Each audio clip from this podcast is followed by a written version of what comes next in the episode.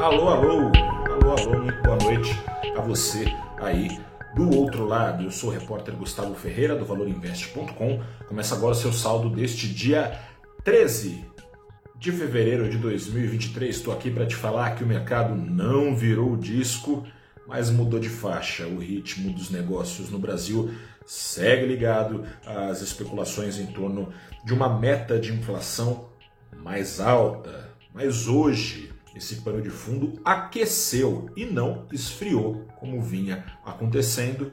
O apetite ao risco entre investidores. O Ibovespa fechou com uma alta hoje. O Ibovespa, principal índice da bolsa, de 0,7%, enquanto o preço do dólar no Brasil caía 0,9% aos R$ 5,18. Recapitulando, presidente Lula quer induzir a queda de juros no Brasil com uma meta de inflação maior. O tiro, no entanto, pode sair pela culatra. Agentes de mercado têm assumido que, ao recorrer a uma canetada, Lula demonstra pouca disposição em reduzir o nível de juros, equilibrando as contas públicas. Assim sendo, a sensação de risco que alimenta a alta do custo de vida aqui no Brasil poderia ficar ainda maior caso subisse a meta de inflação e, portanto, nem mesmo uma meta menos ambiciosa de inflação poderia permitir uma Selic mais baixa, ao contrário. Mas eis que um suposto acordo entre Lula e o ministro da Fazenda, Fernando Haddad, surgiu e pode desatar esse nó.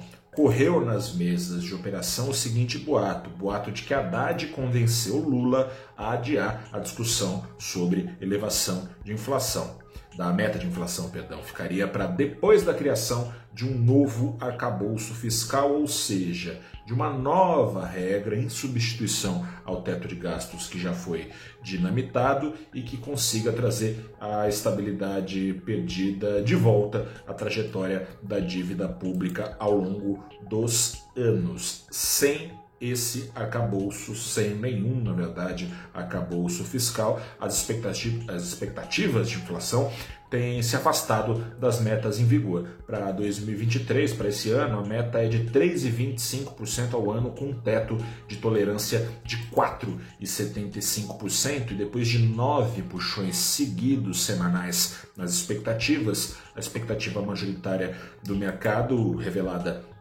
hoje pela manhã pela pesquisa Focus feita pelo Banco Central, entre, com entre 100 casas de análises e bancos, a expectativa majoritária é de 5,79% de inflação no Brasil no final desse ano, ou seja, 6% de inflação em 12 meses em dezembro.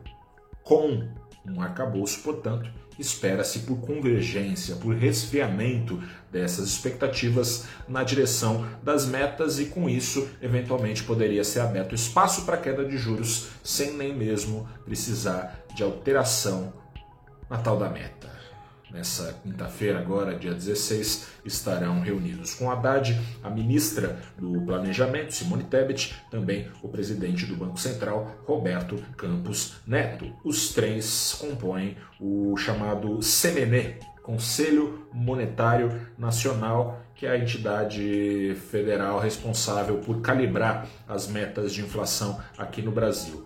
Daqui até lá, até a quinta-feira, portanto, novos rumores devem mexer com os preços dos ativos no Brasil. Aliás, já já tem rumores para nascer entrevista do presidente do Banco Central, Roberto Campos Neto, no programa Roda Viva da TV Cultura nessa noite, deve repercutir e seguir mexendo com os preços dos ativos no Brasil. Quer saber mais sobre metas de inflação, para entender direito essa polêmica, eu te convido a assistir no canal do Valor Invest no YouTube a edição do programa Abrindo os Trabalhos nessa semana, em que recebi para falar sobre o tema a Alessandra Ribeiro, que é sócia da Tendências Consultoria, e o professor do IBMEC Rio de Janeiro, Alexandre Espírito Santo, economista-chefe da Orama.